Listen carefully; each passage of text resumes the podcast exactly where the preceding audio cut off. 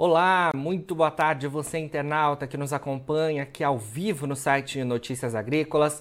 Estamos de volta com os nossos boletins, agora para falar sobre as informações relativas ao setor sucroenergético. Hoje, primeiro boletim deste setor do ano de 2023. Desejo a todos que a gente tenha um ano excelente e Hoje a gente vai falar um pouquinho sobre o mercado no ano de 2022, trazer um pouco sobre as perspectivas para 2023, porque a Bolsa de Nova York e a Bolsa de Londres não funcionam nesta segunda-feira, dia 2 de janeiro, mas a gente traz informações preciosas para você começar o ano e também informação relativa ao etanol, porque hoje foi divulgada a medida provisória relativa àquela incógnita que o mercado acompanhava sobre a continuidade ou não da isenção dos impostos federais sobre os combustíveis e a gente então tem novidades sobre esse assunto e isso, é claro, impacta né, na tomada de decisão das usinas.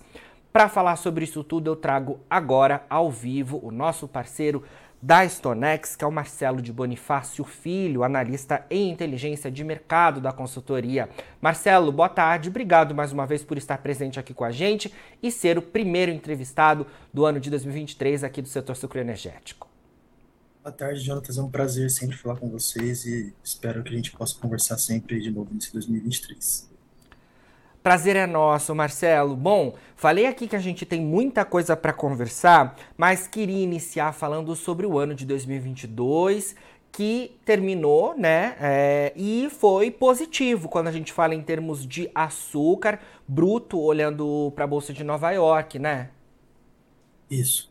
Bom, 2022 na verdade foi um ano bem volátil, vamos colocar assim, né? A gente teve sim um final do ano com, com crescimento do preço um pouco mais de 6% em Nova York. Isso. Em Londres, o crescimento foi um pouco mais de 7%. Então, a gente tem, de fato, uma valorização ao longo do ano, mas que o preço ele não teve um direcionamento exato. Né? Em meados de setembro, ainda, o preço estava uma queda anual. Na verdade, a partir de abril, Nova York foi cedendo bastante chegou a ser precificado abaixo de 18 centavos, mas esse, último, esse último trimestre de 2022 a gente viu uma valorização novamente bem, é, bem acelerada, né? uma escalada nos preços, e eles voltaram. Então, nessa região acima dos 20 centavos, que é uma região que o mercado foi debatendo ao longo do ano, né? que dificilmente não ficou por muito tempo. Ele teve nessa região alguns momentos, mas não ficou por muito tempo. Só que nesse final de ano a gente viu o preço voltar para essa região, né? De fato, o preço do açúcar continuou bem valorizado, terminou em alta no ano, se eu não me engano, o top 5 ali de commodities agrícolas que mais é, se valorizaram em 2022. Então a gente tem aí né, uma virada positiva para o açúcar e que está esperando por novidades a partir de agora em 2023, né? Com certeza. E a gente vai é, é, tentar olhar né, justamente sobre isso. Antes, é, Marcelo, Marcelo, essa valorização aí né, que a gente teve no mercado, tanto em Londres quanto em Nova York, para o açúcar. Você acredita ela a quê? É, porque a gente tem expectativa, né, que a safra 2022-23 que vai ser encerrada lá em março deste ano, é, ela é positiva, ou seja, seria um fator de baixa para o mercado, né, a safra brasileira do Centro-Sul, e também tem expectativa bastante positiva em relação ao próximo ciclo, né, 2023-24. Então, o que, que é, ocorreu aí no mercado para a gente terminar o ano, é claro, no positivo, isso é bom, né, para os produtores, mas é, é, olhando em termos de Brasil, a oferta será mais positiva, não é? Isso, exatamente. A gente teve um 2022 que talvez o maior destaque foi a produção na Índia. Né? A Índia, na safra 21-22 internacional, que vira entre outubro e setembro, a gente viu uma Índia produzindo muito açúcar. Foi sobrando cana no mercado doméstico e ao longo dos meses a gente foi sendo surpreendido com as revisões de estimativas até a gente fechar com um recorde na Índia de quase 36 milhões de toneladas de açúcar sendo produzidos. Eles exportaram quase 11 milhões de toneladas. Então, assim, foi uma, um momento ali do mercado começar a olhar com uma certa é, é, surpresa para a Índia, né? A Índia está com o mercado sucroenergético crescente, o etanol também na Índia. É um tema que a gente vem discutindo, eles estão aumentando a mistura, né? Lá do, na gasolina. Então, a, a cana na Índia tem sido protagonista na, no mundo. Né? A Índia foi o maior produtor global na safra 21-22, passando até o Brasil. Mas a gente também teve um Centro-Sul que, quando a partir de abril entrou no mercado, né, colhendo essa cana 22-23, embora que com alguns problemas ao longo da safra, a gente viu esse agosto, a partir de agosto, as chuvas bem acima da média na região, adiando a colheita, né, e colocando assim, adiando também a disponibilidade de açúcar para o mercado.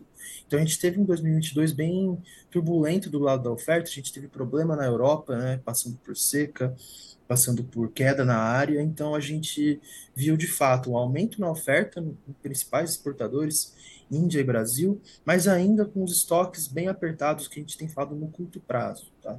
É, a demanda no mercado físico está elevada, se a gente olhar para os prêmios de exportação em Santos, eles bateram recordes esse ano de 2022, e isso tem evidenciado que, de fato, a demanda está é, é, crescente, ela está ela tá fortalecida nesse ano de 2022, que ainda com seus destinos tendo bastante dificuldade de encontrar origem né, para esse, esse açúcar demandado. É, esse último trimestre de 2022 é, refletiu bastante esse cenário. Né?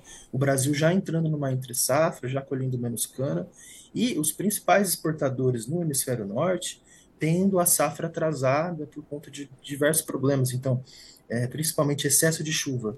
Na Tailândia foi o caso, na Índia também foi o caso. Esse início da safra 22-23 no hemisfério norte internacional né, safra 22, 23 internacional, está marcado por atrasos. Então, a gente teve esse último trimestre de 2020, 2022 marcado por esse estoque ainda muito apertado. E esse começo de 2023 deve ser a mesma coisa, assim, nesse sentido. A demanda fortalecida e o lado da oferta ainda encontrando um pouco de descompasso, né, para encontrar essa demanda.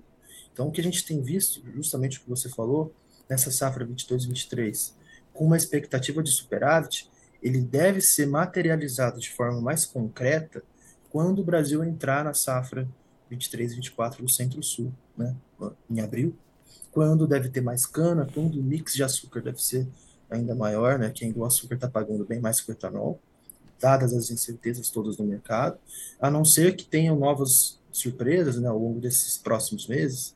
De fato, janeiro deve ser bem determinante também, porque é quando a gente tem uma materialização também das safras da Índia e da Tailândia, que são as outras duas principais. Né? Então a gente deve ver talvez um primeiro, principalmente, provavelmente o primeiro trimestre de definição dessas safras, mais um segundo trimestre do ano de 2023, provavelmente com mais cana no Centro-Sul, mais açúcar no Centro-Sul, e aí sim, provavelmente, materializando esse superávit de 2023.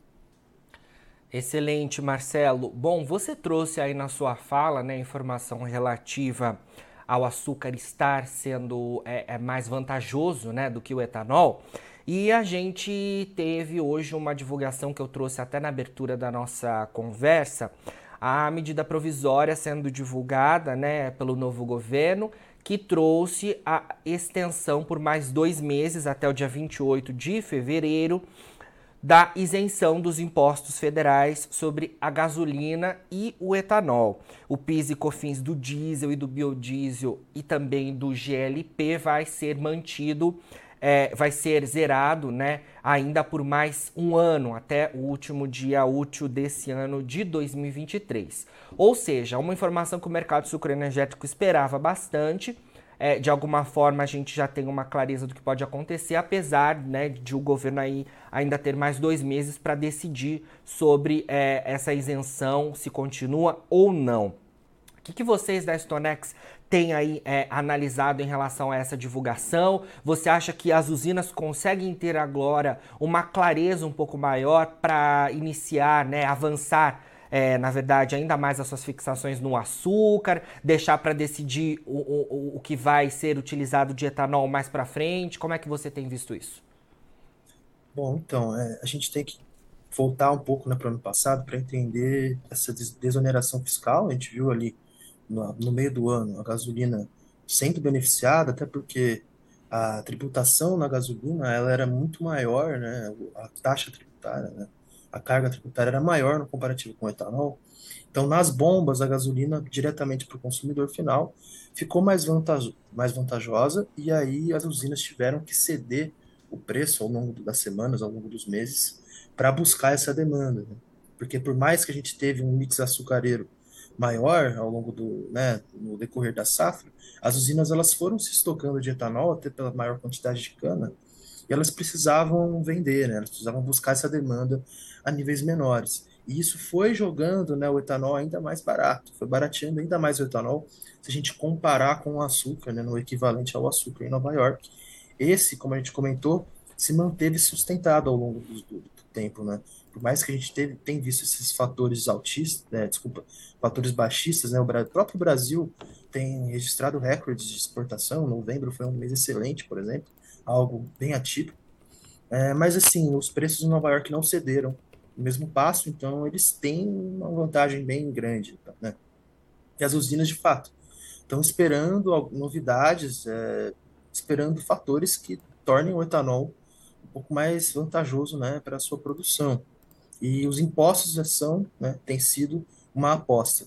De fato, o que a gente tem visto aqui é que é, a diminuição do preço de forma é, rápida, né, vamos dizer, de um dia para o outro, é uma coisa que foi benéfica, né, nesse sentido de que o consumidor ele vai pagar menos, né, pelo combustível. Isso é algo, isso é algo óbvio.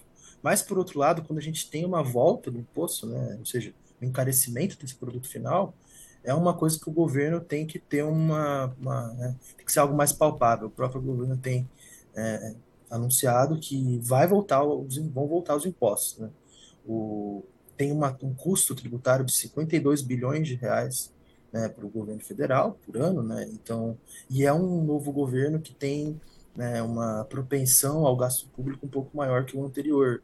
Então, tem essa tendência de tentar buscar financiamento né, em vários setores e voltar ao normal, digamos assim, essa questão dos combustíveis. Até a própria nota da Única tem né, levantado bem essa questão de que é importante que se tenha o imposto né, na gasolina, principalmente, que é o, um, combustível fóssil. Né? Então, a, a Única S é, tem alegado sobre isso e o governo, de fato, deve voltar aos impostos desses combustíveis. O que a gente tem entendido e percebido é que eles não querem que essa volta seja brusca, né? que seja uma volta gradual. Próprio, não, não me lembro se foi o ministro da Fazenda ou se foi o novo presidente da Petrobras que disse que a volta tem que ser mais amena, tem que ser uma coisa um pouco devagar, até para não sentir né, um novo governo já entrar e aumentar o preço do combustíveis, dos combustíveis não seria algo que seria bom para a popularidade. Né? Então a gente deve ver uma determinação, né? vão ser dois meses né, com os impostos ainda zerados, e a gente deve ter ao longo desses dois meses alguma, algum direcionamento de como deve ser esse plano de volta dos impostos. Ainda é algo muito incerto, e a gente também tem percebido que está claramente ligado também às, né, vontades do novo governo de como vão ser, é, como vai ser a política de preço da Petrobras. A gente ainda não sabe como que esse novo presidente vai, vai lidar com isso. Ainda também é uma incerteza, mas que podem ser coisas que estão conectadas aí de como é, vai ser a determinação da Petrobras são grandes incertezas. Ano passado já foi um ano de grandes incertezas para o setor de combustíveis. 2023 não deve ser diferente, né? Então, é, questões políticas vão continuar determinando a gasolina e, consequentemente, o etanol. De fato, como você mesmo falou, é uma informação que dá um pouco mais de clareza do que vai ser o ano e de como pode ser o início da próxima safra para o etanol. É, como eu disse, a carga tributária na gasolina era maior, né, e caso volte, provavelmente vai ser maior no comparativo com o etanol, e isso tende a beneficiar o consumo do biocombustível. Do biocombustível. Agora, quando esses impostos vão voltar, se vai ser algo né, 100% agora, ou um pouquinho a cada mês, a gente não sabe, mas que de fato é, a confirmação é de que eles vão voltar. Certo, Marcelo. Bom, Vamos falar um pouquinho também sobre o mercado de CBIOS, aproveitar aí a oportunidade de conversar com vocês, porque o mercado também, esse mercado subiu bastante né, no ano passado. Queria que você trouxesse também para a gente as perspectivas que vocês da Stonex veem para esse ano de 2022 aí. Tá.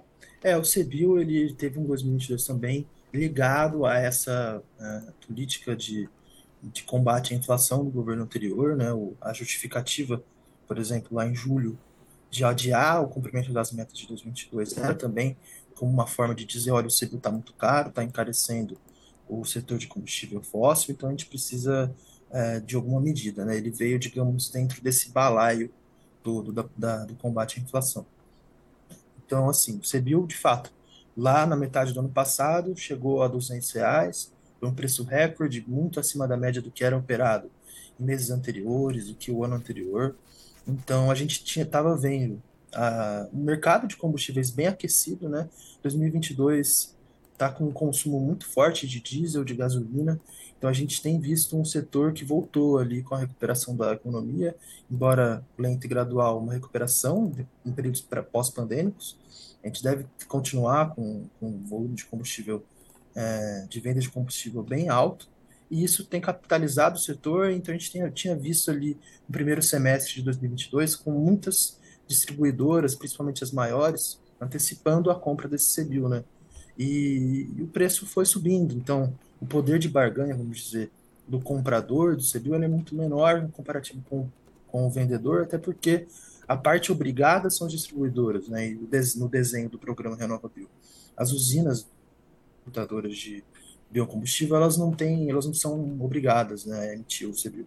Então elas têm um poder de barganha em termos de preço um pouco maior, conseguem vender o preço a níveis maiores. Né? As distribuidoras são obrigadas a comprar o CBIO para cumprir a meta. Então, esse né, 2022 foi para essa subida até os 200 reais e teve essa a medida no meio do ano que, né, vamos dizer, aguou o chope nesse preço e que ele voltou a cair de forma bem acelerada porque as distribuidoras que já estavam bem avançadas na compra viram a sua meta, que era para cumprir até o dezembro, e o governo liberou para ser cumprida só em setembro do ano, do ano seguinte. Então, as compras de CBIO deram uma desacelerada bem forte no segundo semestre, a média de negociações né, caiu, então algo natural, né? As usinas, não, ah, desculpa, as distribuidoras não precisam cumprir a meta, não, não tem, digamos, não tem pressa. Mas de todo modo, o mercado ainda tem incertezas, né? Tiveram alguns momentinhos ali ao longo do, dos últimos meses de, de volta de compra, aproveitando esse preço um pouco menor, o preço está girando ali um pouco abaixo de 90 reais, assim, nos últimos meses, não mudou muito, né? Então é um mercado que a gente está achando que está um pouco parado. A gente tem visto um mercado menos aquecido justamente por essas mudanças na estrutura. Agora, 2023, a gente deve, vamos ver aí se vai ter alguma mudança na estrutura do projeto. O programa Renova Bio é uma demanda, é, são várias demandas, né, no caso, de mudanças na estrutura. O governo anterior tinha é, lançado propostas e o novo governo deve avaliar aqui na nossa visão do que deve ser o futuro do programa Renova Bio. De fato, ainda no mercado parado, as distribuidoras tiveram a sua meta estabelecida para 2023, mas ainda tem essa questão de que 2022 a meta só pode, só precisa ser cumprida até setembro. Então, de fato, é um panorama de ainda incerto, né? O mercado de combustíveis como tudo ainda é incerto, mas a gente deve ter, deve ter sim é, informações em breve, justamente porque o programa Renova Bio é, tem essa demanda de mudanças, de, de revisitar sua, sua estrutura, enfim. E, de fato, né, para as usinas de etanol, né, vamos dizer assim, é, um, é menos receita né, adicional com o CBIO, que estava lá em 200 e agora está em 87. Né? De fato, as usinas perderam é, receita e nesse, nesse mercado, mas, ao mesmo tempo, é, a gente deve ter agora, daqui para frente, maior clareza. Vamos ver. Com certeza, Marcelo, e a gente vai conversando então sobre todas essas informações. Obrigado mais uma vez por estar presente aqui com a gente do Notícias Agrícolas. Viu um excelente 2023 para você e para toda a equipe da Stonex, que é parceira aqui da gente do Notícias Agrícolas. Muito obrigado, eu que agradeço pelo convite de novo e um ótimo 2023 para vocês. A gente se fala em breve novamente. Com certeza, obrigado. Bom, falamos aí então com o Marcelo de Bonifácio Filho, analista em inteligência de mercado da Stonex, a gente, a gente trazendo as informações relativas ao mercado de açúcar no ano de 2022, as perspectivas para esse ano de 2023 que se inicia e também né, as informações aí relativas ao etanol, né, que tem impacto dessa recente decisão em relação à continuidade por mais dois meses da isenção dos impostos federais sobre a gasolina e o etanol, apesar de modificações ali quando a gente fala em termos de diesel, biodiesel e GLP, porque eles vão ter essa alíquota zerada por mais um ano né, aqui no Brasil. E é claro que todas essas informações impactam na decisão das usinas, porque aqui no Brasil a gente tem as usinas do setor sucroenergético voltadas para a produção de açúcar e também do etanol, que é um biocombustível que aqui no país a gente utiliza como um substitutivo da gasolina. Agora, na finalização dos nossos boletins, você fica com as nossas redes sociais. Siga a gente por lá para se manter atualizado sobre todas as informações do agronegócio brasileiro. A gente fica por aqui, mas daqui a pouquinho a gente tem mais informações. O Notícias Agrícolas está 24 horas para você ser o produtor rural mais bem informado do Brasil. Fica por aí e a gente se vê.